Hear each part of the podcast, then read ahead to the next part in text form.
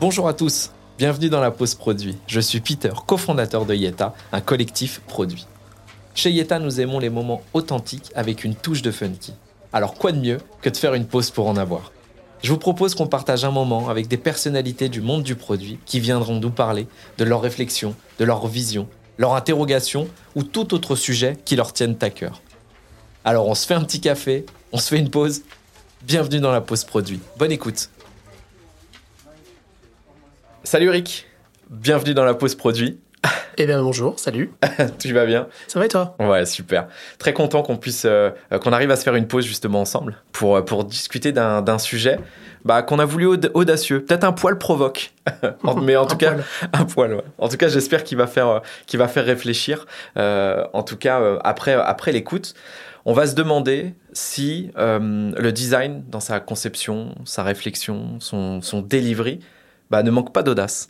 Euh, euh, c'est un sujet qui, qui, tient à cœur. C'est ça, cas. vaste sujet. Ouais, exactement. Comment le, le, côté créatif du design qu'on a envie, qu'on a envie euh, d'avoir bah, n'est pas freiné par des outils, des méthodes, un côté très scientifique, métrique, qui est imposé ou demandé ou qui rassure. Je vais même te laisser te présenter pour, euh, démarrer, puis après on va attaquer dans le vif du, sujet. Avant de lancer la polémique. Ouais. eh ben écoute, merci de me recevoir. Euh, je suis Eric Etroy. Euh, je suis actuellement Head of Design chez AXA France. j'ai 42 ans, j'ai trois enfants. et d'un point de vue plus professionnel, je suis designer depuis 2005 à peu près, je crois. Et donc, euh, j'ai exercé en agence, euh, en ESN, euh, en cabinet de conseil, en start-up et chez l'annonceur. Donc, j'ai vu pas mal de choses différentes et toujours très intéressantes. Et, surtout, j'exerce un métier qui a beaucoup évolué au cours des 15-20 dernières années. Euh, et, ça va être la super transition avec l'audace. Parce que justement, euh, on est passé d'un peut-être d'un moment euh, où c'était beaucoup de l'artisanat, enfin vraiment du craft. Souvenez-vous quand même, début 2000, beaucoup de, d'annonceurs, par exemple e-commerce, etc. Enfin, e-commerce n'existait pas, ou très peu. Et beaucoup ne voulaient pas du tout en parler, en fait. ne voulaient pas du tout être sur, sur Internet, de peur de faire la concurrence à leur magasin physique. Je prends l'exemple du retail, par exemple. Les pubs à la télé, en fait, euh, ne parlaient pas d'Internet. Maintenant, c'est quasiment que des pubs pour, pour des sites Internet ou des apps, mais à l'époque, il n'y en avait pas du tout. Donc, il y avait vraiment... Euh, on était un peu en croisade hein, quand on était dans le digital à cette époque. Euh, et il y avait un champ des possibles à découvrir qui était qui était incroyable. Et du coup, bah, je pense qu'on se faisait plaisir, pour dire les choses. Oui. On était peut-être très créatifs, peut-être trop, on peut-être très détaché des vrais besoins parce qu'il n'y avait pas cette contrainte d'industrialiser, cette contrainte peut-être de retour sur investissement. Euh, de, et puis le métier, même les, plateformes techniques étaient quand même beaucoup plus simples. Le métier s'est quand même très très complexifié au cours des dernières années. Oui.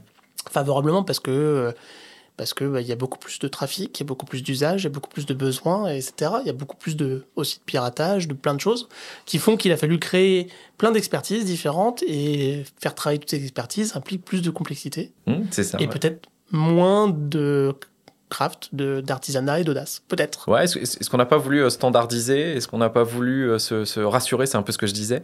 Euh, se rassurer sur aujourd'hui, tout le monde fait ça, c'est un peu la norme qu'on, s'impose et on doit y répondre pour continuer d'être up-to-date ou etc. Alors que peut-être à l'époque, dans un terrain de jeu bah, beaucoup plus vaste et, moins, j'allais dire cadenassé, mais en tout cas contraint, parce que nouveau, parce que euh, les usages, les enjeux n'étaient pas les mêmes. toujours une réalité business, effectivement, mais n'étaient pas les mêmes. Euh, on fait qu'on. Bah, automatiquement, on s'est bridé avec ces nouveaux enjeux, ces nouvelles contraintes, de se dire euh, je le fais de telle manière parce que c'est déjà fait, ça me rassure et qu'au final on va aller regarder un aspect purement delivery, tu vois? Je pense qu'il y, a de ça en effet. Alors, faut toujours garder, euh, je pense, en tête le fait que notre métier, euh, depuis longtemps est assez mal compris. Et donc, euh, surtout dans le digital, il a toujours été très lié de la matérialisation à de la maquette. Oui. Donc même encore maintenant, quand on essaie un peu d'en sortir, de se dire bon bah oui, je veux le faire parce que ça fait partie de mon métier de matérialiser une expérience, mais il faut se poser la question avant pourquoi, comment on y arrive. Bah en fait, c'est vrai qu'on peut avoir des interlocuteurs qui sont un peu dans le flou sur ce qu'on fait. Et donc on est très calé finalement à du delivery. Et comme on a besoin d'accélérer sur beaucoup de choses, on, va de plus en plus vite, on a besoin d'aller de plus en plus vite, et ben forcément, on met des normes, on met des process, on met des outils, et en fait, on se regarde tous un peu le nombril, on regarde tout ce que fait son voisin, en disant Bah attends, toi, t'as fait un design système, ça t'a fait gagner du temps Ah bah, je vais en faire un aussi. je dis pas que c'est pas, faut pas en faire, attention. Mais euh, pareil, tu vois, vous faites de l'agile, ah, vous faites quoi, du scrum? Ok, bah ok. Alors qu'en fait, l'agile, le scrum, le kanban, le crystal clear, il y en a, il y en a, enfin, il y en a plein. Il y plein, Ouais, en fait, tout le monde fait la même chose. Sans forcément se poser la question de dire Mais peut-être que c'est pas le plus pertinent dans ma structure, dans mon organisation, dans ma culture, etc. Mais en fait, on veut industrialiser, et euh, on en parlait un petit peu tout à l'heure, euh, euh, justement sur le design a toujours été dans une approche industrielle, de délivrer pour les masses, etc. Mais peut-être qu'on a, peut-être que là, on va un peu trop dans le process, dans l'outil, au détriment finalement de la vraie question qu'on cherche à répondre. Hmm. C'est pas très français ce que je dis, mais la question à laquelle on cherche à répondre.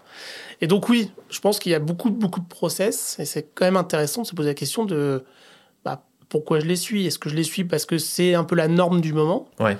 En fait, il faudrait limite prendre un peu de recul sur ce qu'on fait et ce qu'on essaie de mettre en place en termes de process, d'approche, de méthode, et de designer le design en fait, nos process de design, où finalement, peut-être qu'on c'est un peu top-down ou un peu scolaire et on le fait pour le faire c'est l'interrogation que je pourrais avoir. Oui, c'est une, une, une, vaste question en fait.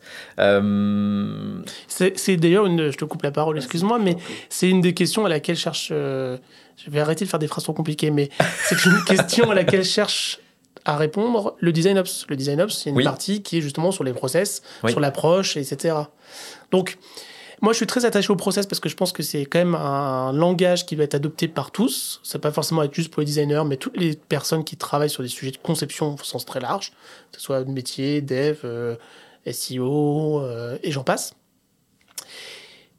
Mais souvent, c'est un peu perçu comme oh là, process, on va rajouter de la lourdeur. Mais en fait, je pense qu'il faut réussir à en enlever quelque part. Des fois, se proposer la question, s'auto-auditer en disant cette chose-là, je l'utilise, mais elle n'a pas forcément de sens. Mmh.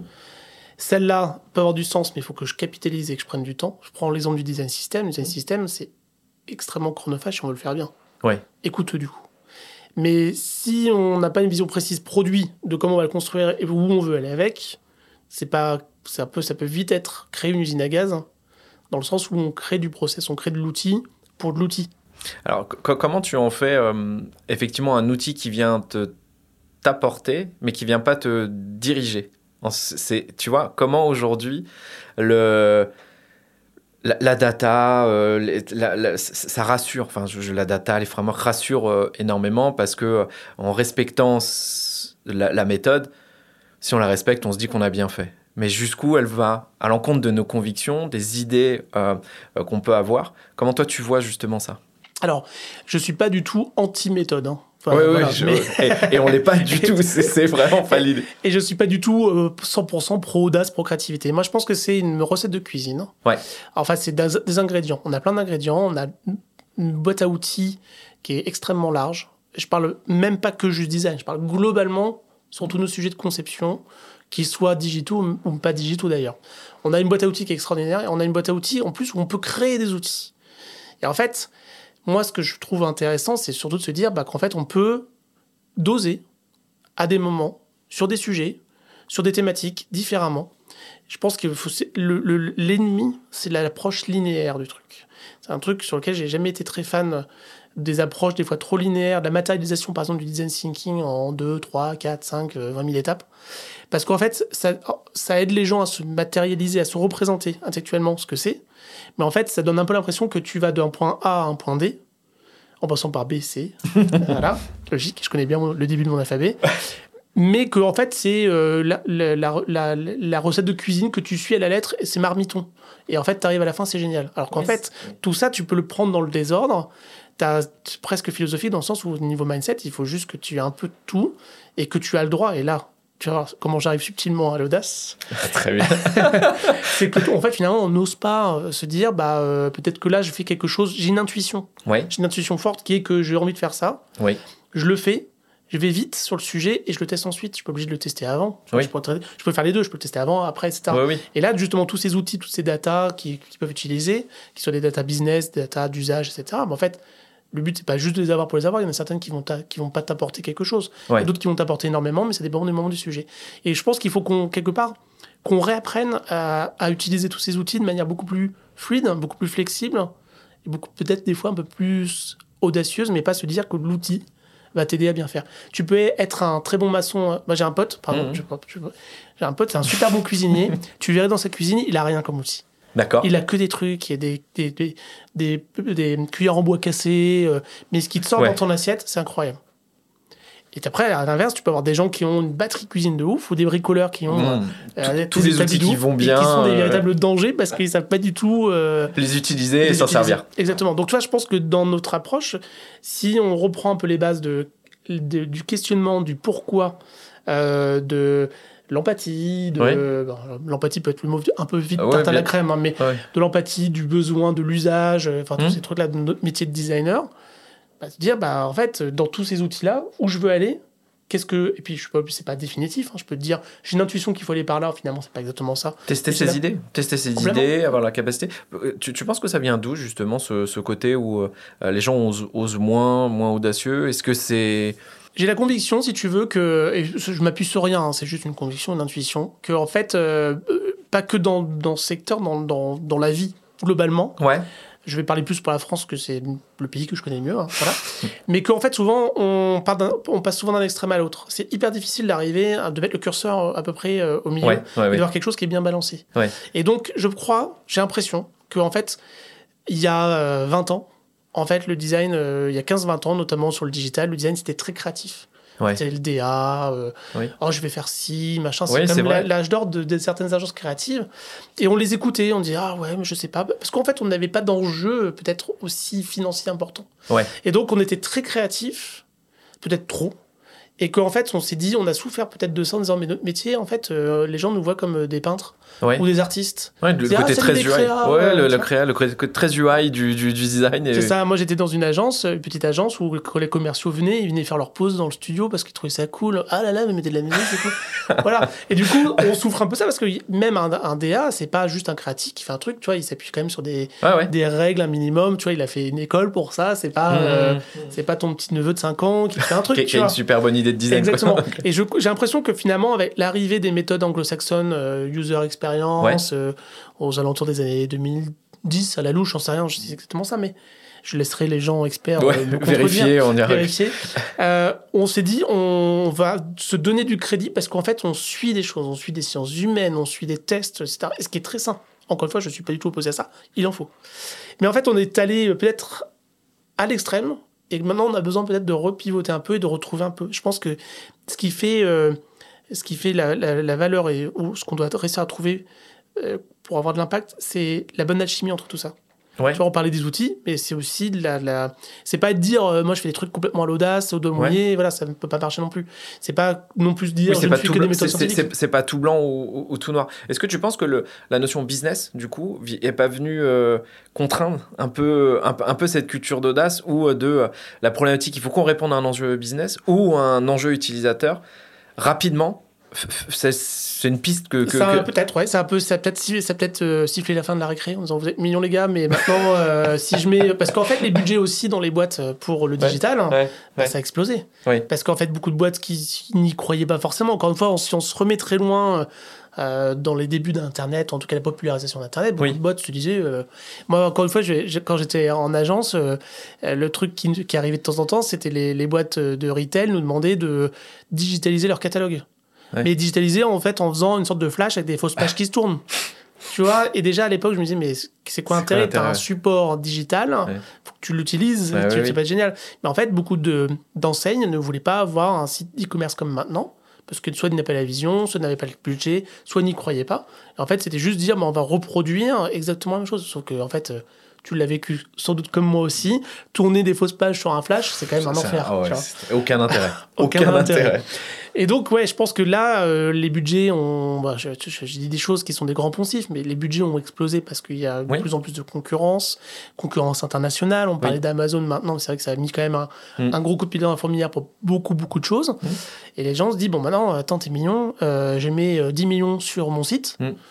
Donc, euh, ton truc, j'aime pas le rouge, j'aime pas le vert, j'ai du bleu et j'ai mis un petit bonhomme, etc. Bon, voilà. Prouve-moi que ça va, euh, je vais avoir un retour sur investissement, que je me trompe pas. Je pense que tu vois, en fait, quelque part c'est ça aussi, tu vois, on peut pas te permettre de cramer. Non, non, je, pense que c'est bien. mais oui, en effet, euh, encore une fois, la data, euh, en tout cas, la, la, que ce soit la data d'usage, la data strat, business, etc., en fait, tout ça, c'est une approche systémique que le designer doit avoir et qu'on doit comprendre. Et en fait, encore maintenant, des fois, je suis un peu surpris tout le monde n'est pas comme ça évidemment, mais tout le monde n'est pas forcément intéressé sur ces aspects euh, de compréhension de business, etc., du monde dans lequel on vit ou dans le monde de, enfin, la société dans laquelle on travaille. Dire, bah, en fait, oui, des fois, il y a des choses qui sont top-down. Ouais. Parce qu'en fait, certaines personnes ont accès à des sujets de business de strat qui, qui ne redescendent pas ou qui ne sont pas pris par nous, en fait. Beaucoup de designers, tu leur parles de strat ou de business, c'est un peu un gros mot. Mm. Alors que finalement, c'est ce qui légitime leur salaire et ce qui légitime les directions dans lesquelles on doit aller aussi. Ouais, je, pense qu'il faut rassembler justement tous. On parle de la tech, du produit et du design qu'il faut justement rassembler dans ce triptyque-là pour que tout le monde partage les mêmes enjeux et cette, et cette même culture. Euh, tu parles beaucoup de data euh, mhm. qui vient justifier ou en tout cas permettre cette audace euh, d'expérimenter. Tu mets quoi toi dans la data? C'est quoi? Oh, J'avais donné l'exemple, je, je, vais, je vais te laisser. Je vais te oh, laisser... Bah, dans la data, moi je mets tout. Hein. Enfin, je veux dire, ça peut être. Enfin, je mets tout. ça fait. En fait, je sais pas quoi répondre, donc je dis n'importe quoi. Non, non, non. mais... un peu tout ce que vous voulez. Data, en fait c'est un, champ d'action qui est énorme. Pareil, je vais dire, j'ai l'impression de dire des grands poncifs, mais c'est un champ d'action qui est énorme. Notre enjeu, nous designers, c'est de savoir la comprendre, l'analyser et aller chercher la faute dont on a besoin. À la même manière que quand on fait un, un test hmm. ou qu'on se dit qu'on va faire une campagne de, de, de test, d'utilisabilité ou, ou, que sais-je. C'est-à-dire, bah, ça, ça vient m'alimenter. Donc, il faut que je sois capable d'aller la chercher, la comprendre ou demander à quelqu'un de l'analyser. Hmm. Je ne vais pas dire des bêtises non plus, mais c'est un peu l'idée que Content Square a, hmm. de pouvoir te donner euh, des, des, des datas d'usage qui sont quand même un peu prédigérées ou un peu contextualisées plutôt qu'un Google Analytics où bon, bah, quand t'es pas dedans directement, c'est quand même un peu imbitable, il faut dire, la chose. Et qu'en plus, si tu contextualises pas, je prends l'exemple pareil assez classique du taux de rebond, c'est quoi? C'est positif, c'est négatif? Euh, À quel moment tu peux dire il est bien, il est pas bien etc. Et ça dépend énormément des contextes. Donc, il y a... Euh, moi, la data, ça peut être de la data business, ça peut être de la data d'usage, ça peut être euh, digéré, pas digéré, mais en fait, c'est tous les éléments qui vont t'aider à avancer et à n'importe quel moment du projet, hein, c'est pas que de l'amont, c'est pas que de l'aval, ouais. te dire ok, je vais dans la bonne direction, ou je dois affiner, ou euh, je dois me challenger. La difficulté, c'est que en fait, on doit surtout réussir à, la, à faire bien la tambouille entre de l'usage et du business. Entre du déclaratif, du comportemental, oui. etc. En fait, tout le, pareil, je ne vais pas vous faire un cours de user research, mais en fait, de se dire, OK, tout ça me permet d'avoir une conviction sur comment je dois mener mon projet comment je dois affiner. Et, euh, et en fait, en termes de quanti, en termes de quali, en fait, c'est souvent peut-être on, le, piège pourrait être de juste se limiter à un, ouais. à une chose, en disant j'ai fait des interviews, j'ai fait 10 interviews et en fait tout le monde m'a dit que c'était bien. On sait que des fois les gens ne veulent pas passer pour des cons ou des abrutis. Ils disent ah, non, non, c'est bien, c'est bien, j'aime bien. Alors qu'en fait ils n'y arrivent pas du tout. Entre ce qu'ils disent et ce qu'ils pensent, il peut y avoir un gap, etc. Donc on sait aussi, et pareil, c'est encore un grand poncif, on sait qu'il y a plein de contradictions dans l'homme, dans, l'humain, j'entends. Bien sûr. Évidemment, il y a plein de contradictions et donc euh, c'est pas magique. Toutes ces données ne vont pas forcément t'éclairer à 100% sur des contradictions qui peuvent être humaines, sur une learning curve, une courbe d'apprentissage aussi. Mais ça peut te donner des pistes de réflexion. J'adore dire que la user research, ça te te donne pas des réponses, ça te donne d'autres interrogations que tu dois creuser et affiner.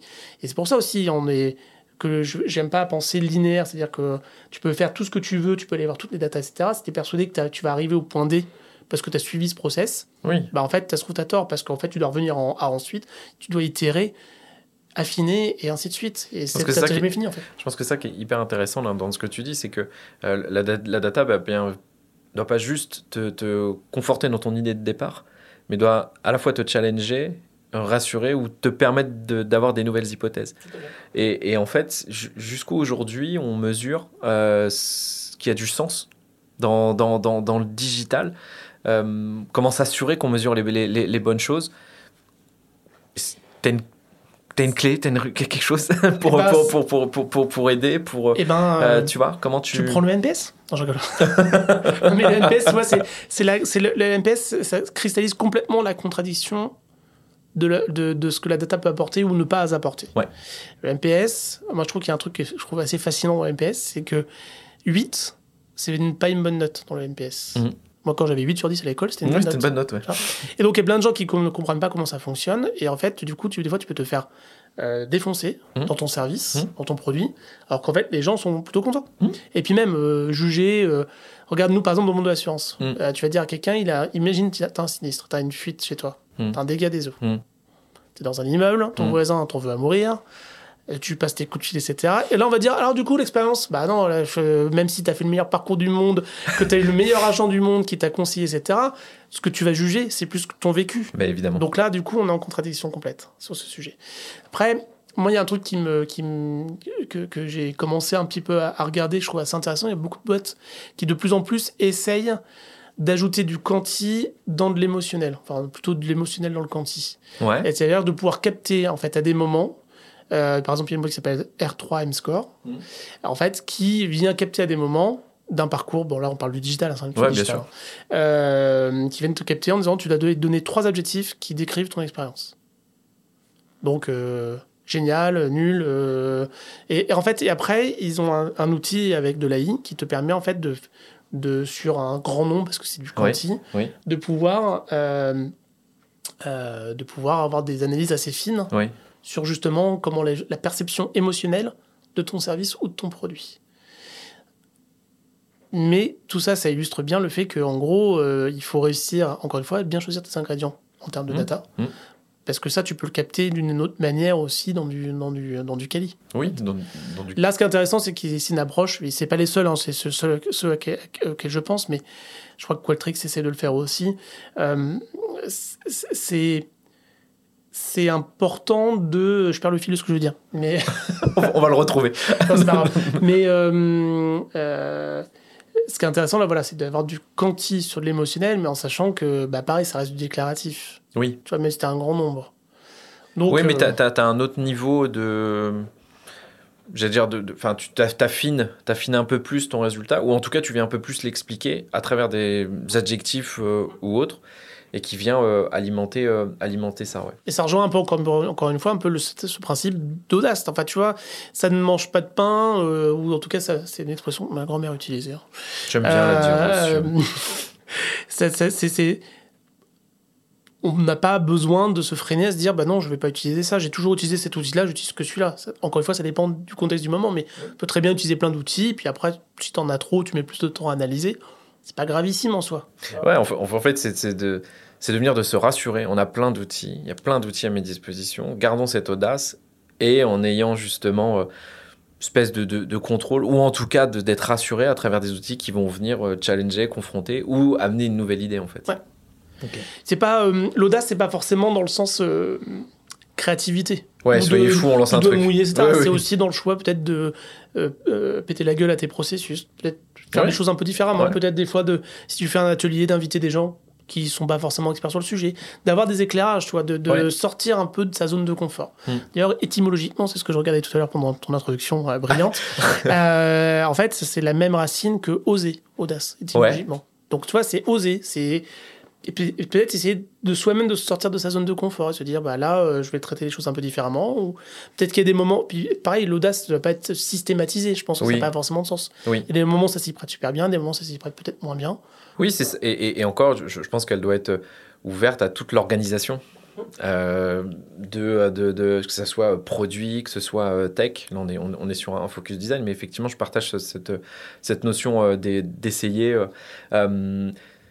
Comment tu fais toi dans, ton quotidien en étant justement euh, euh, chez AXA, un assureur, euh, pour que tes équipes aient ça? Est-ce que elle l'ont naturellement? Est-ce que tu le pousses? Comment tu viens Ouais, quelle culture tu, amènes justement cette culture de l'audace? Parce que tu la portes quand même, c'est un peu tout, le sujet. Comment tu arrives à la transmettre? Est-ce que tu dois rassurer? Je, peux te poser plein de questions. Est-ce que tu dois les rassurer? Est-ce que tu les pousses? Est-ce que, enfin, comment ça se, comment ça se vit et comment ça se défend aussi? Parce que je pense qu'il doit y avoir aussi cette notion de, euh, ok, on a l'idée, on va peut-être sortir du scope, faites-nous confiance et on. Alors, Très bonne question. Eh, je vais essayer d'y répondre. Il y, en a plein, de, plein dans, il y en a plein dans la question. Déjà, pour, euh, pour mettre un peu dans le contexte, euh, dans le monde de banque-assurance, ouais. L'incertitude, c'est pas quelque chose qu'on aime trop. C'est l'ennemi. c'est euh, le, secteur bretelles, ceinture, casque, polystyrène, frein, enfin, bon, voilà. Donc, tout, est. c'est culturel, c'est comme ça. Et ça a plein, ça plein d'aspects positifs. Ce qui explique aussi la démarche, des fois des trucs très processés, etc. Tout est mesuré. Tout est mesuré, peut-être des fois, de mon, de mon point de vue, peut-être pas, hein, mais des fois, tu as peut-être trop d'informations et c'est un peu difficile à digérer, il faut trouver la manière. C'est une industrie qui est aussi euh, complexe. Mmh. Et du coup, de par euh, son ADN, euh, en plus chez AXA, on fait couvrir énormément de produits assurantiels, bah, forcément, c'est difficile de faire simple. On veut faire ça mais c'est pas évident. Tu n'as qu'à voir les mentions légales, etc. Jusqu'à quel moment tu peux les simplifier Légalement, tu es obligé de les mettre. Mm. Tu es obligé d'être le plus descriptif possible. Tu ne peux pas tout simplifier. Oui, c'est hyper contrôlé. Voilà, faut pas sacrifier sur l'hôtel de simplicité, euh, tout, tout, ça. Donc là, il y a quand même donc, le déjà voilà, le réglementaire, tout un contexte qui fait que. Euh, et donc, pour cette partie euh, audace, encore une fois, il y a des sujets qui s'y prêtent et des sujets qui s'y prêtent pas. Tu vois, par exemple, là, je pense à un, exemple réglementaire qui est le KYC. Hmm. Là, ça s'y prête pas forcément d'être audacieux, tu vois. Là, on a un, on a un timing à tenir. Hmm.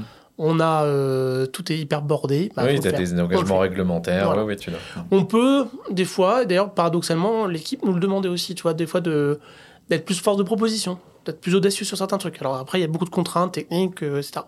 Mais tu vois, donc il y a, c'est pas hum, impossible c'est beaucoup plus contraint. L'audace est peut-être plus limité, oui. entre guillemets.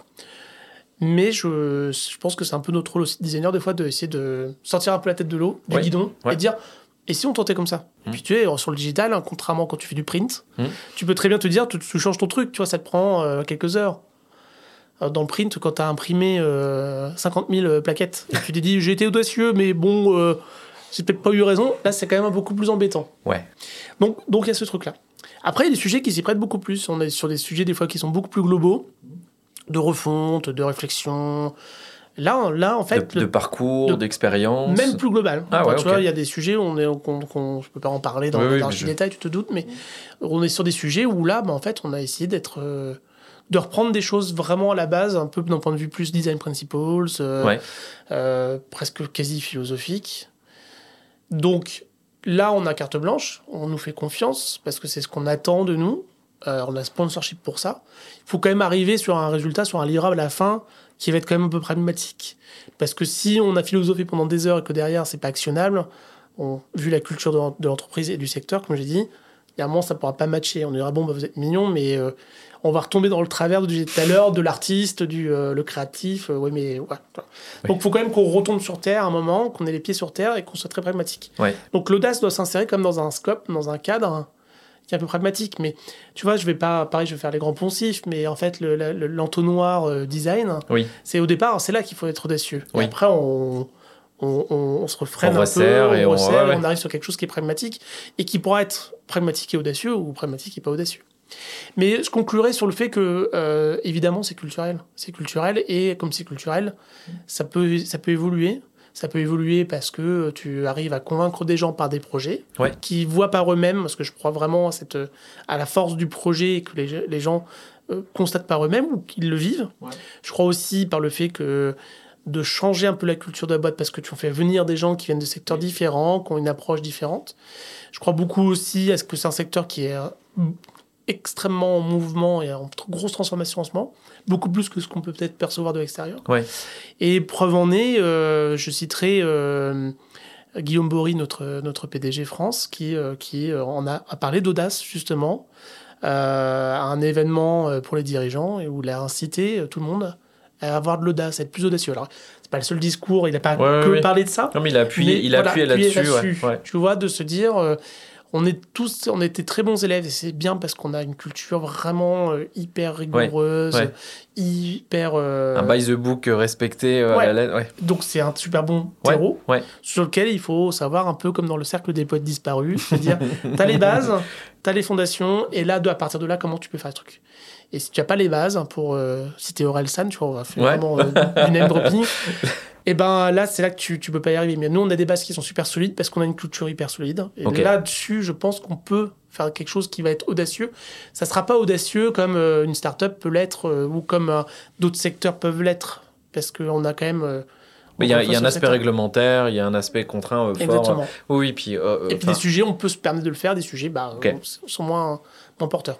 Ok, et, et, quand, tu, quand tu as la possibilité de pouvoir le faire, comment ça se passe Est-ce que euh, avec, l'équipe, individuellement, comment chaque designer se dit, enfin, tu donnes un go, pas un go, comment, comment ça se passe concrètement, tu vois? Est-ce que vous avez euh, vu un nouvel outil, on dit tiens on va l'essayer dans ce cadre-là ou de tel, enfin ou quelqu'un a une idée? Ouais, euh, bonne question.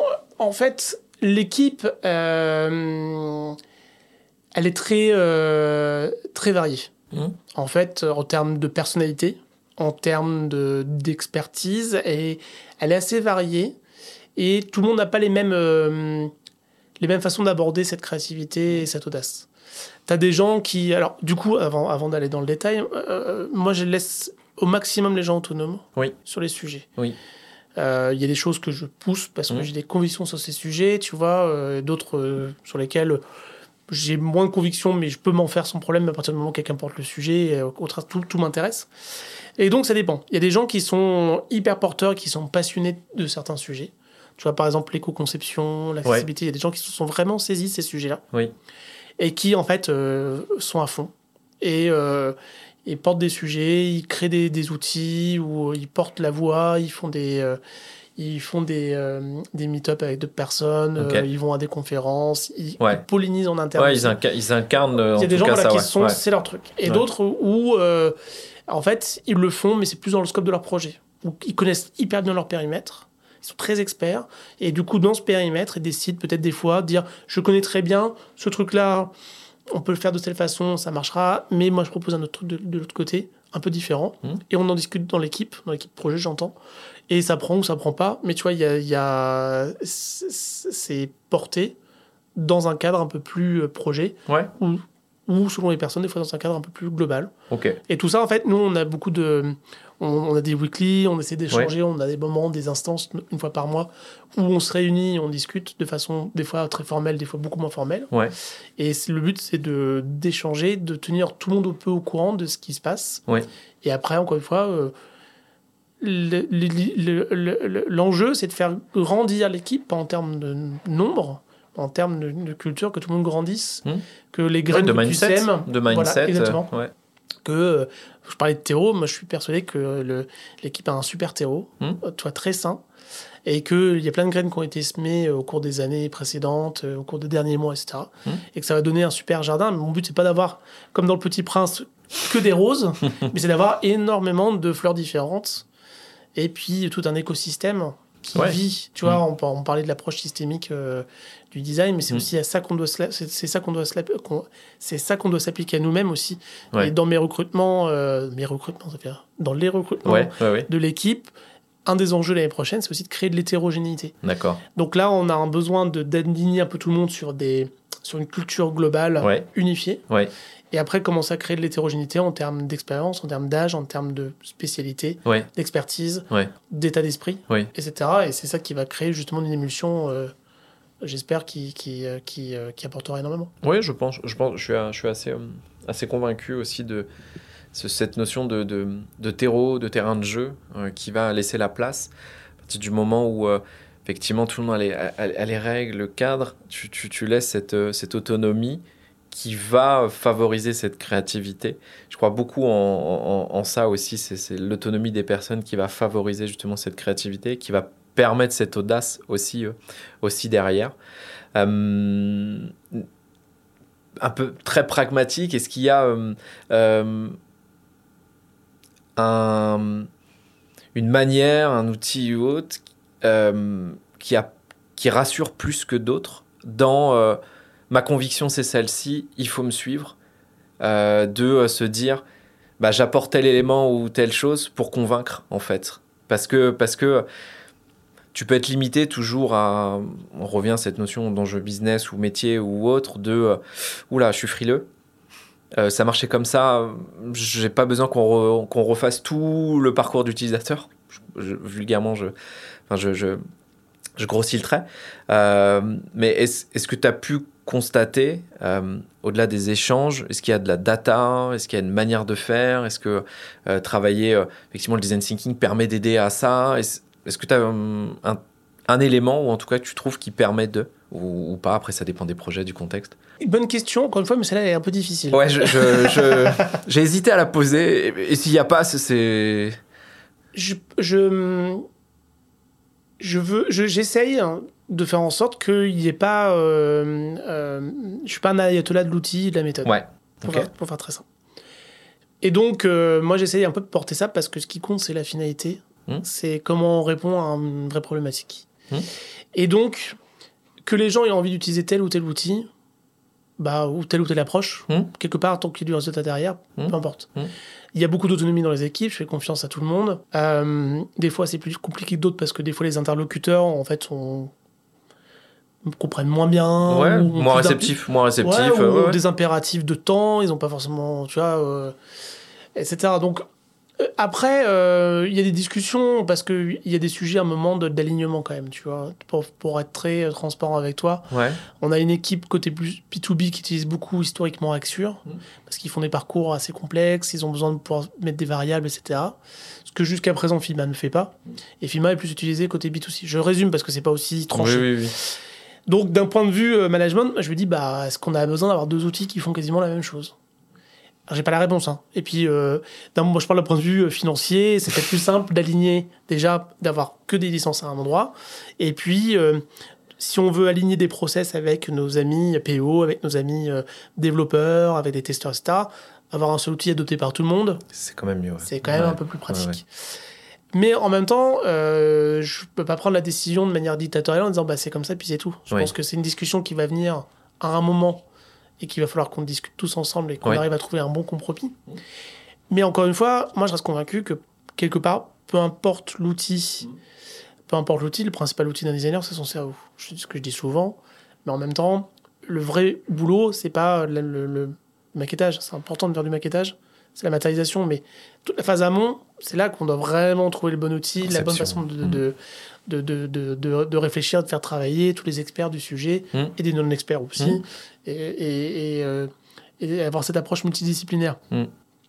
Donc, quelque part, est-ce qu'on doit euh, passer du temps sur des outils, sur des approches?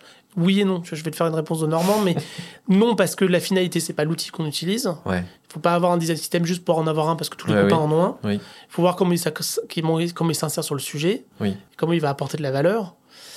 Mais d'un autre côté, en termes d'approche, bah, il faut que tout le monde soit unifié un peu sur une approche aussi.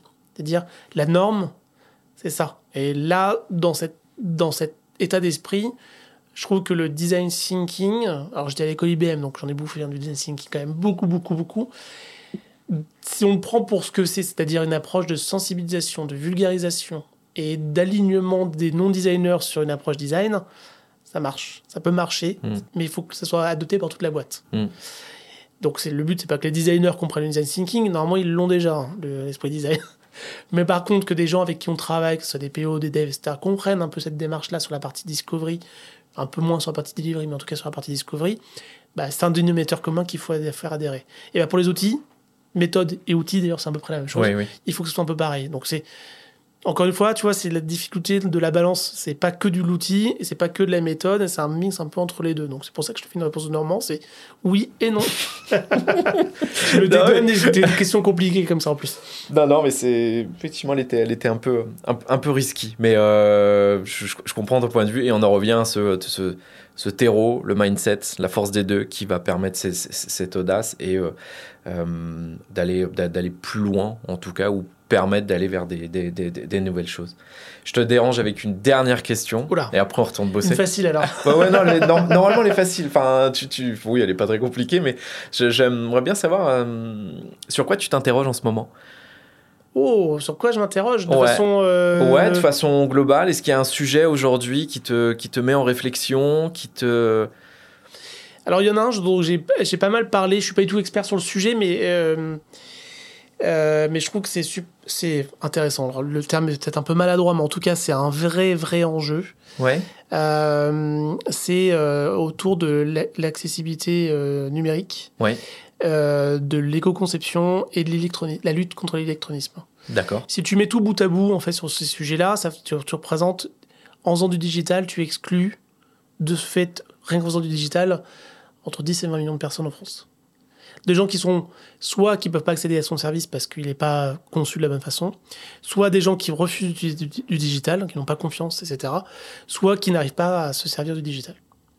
Et en fait, c'est un sujet qui, qui, à mon avis, est, crucial, compliqué et crucial, parce que en fait, je parle même pas dans, un aspect euh, euh, commercial. Je parle dans un aspect, euh, le monde de l'assurance. Le but, c'est quand même de de, pouvoir accompagner des moments de vie, mm. bons ou difficiles malheureusement, et d'offrir un peu une, un secours, une aide. Moi, je le vois comme ça. Hein. Alors, évidemment, oui, du commercial derrière, bref. Mais, oui, bien sûr. Mais du coup, on a un enjeu sociétal qui est hyper important sur ce point-là et qu'on doit absolument adresser. Et, et je reste convaincu qu'en fait, pour l'instant, on est dans un enjeu qui est qu'on traite des sujets. Tu vois, je te souviens la balance. On traite à fond du sujet digital. Oui. Digital, digital. Oui. Et en fait, eh ben, en fait on, on, fait du on est clivant parce que finalement, en excluant des personnes, on devrait réussir. je prends souvent cette, cette analogie qui vaut ce qui vaut. Quand les autoroutes ont été créées après-guerre en France, c'est légal. Enfin, je, ça se trouve, pareil, il faudrait peut-être que je vérifie, hein, j'arrête pas de le dire que c'est légal. Mais l'État est dans l'obligation d'avoir une nationale gratuite à côté. D'accord. Et eh ben, je pense que pour le digital, un truc qu'on doit commencer à travailler le plus tôt possible parce que ça prend du temps, c'est de pouvoir offrir des parcours qui sont digitaux, à coller des parcours non digitaux. Et que quand tu travailles sur un sujet, tu dois pouvoir permettre à quelqu'un qui ne veut pas utiliser le digital, pour X raisons, que ce soit de raisons de handicap ou des raisons culturelles hmm. ou d'électronisme, de lui offrir un parcours qui soit pas digital.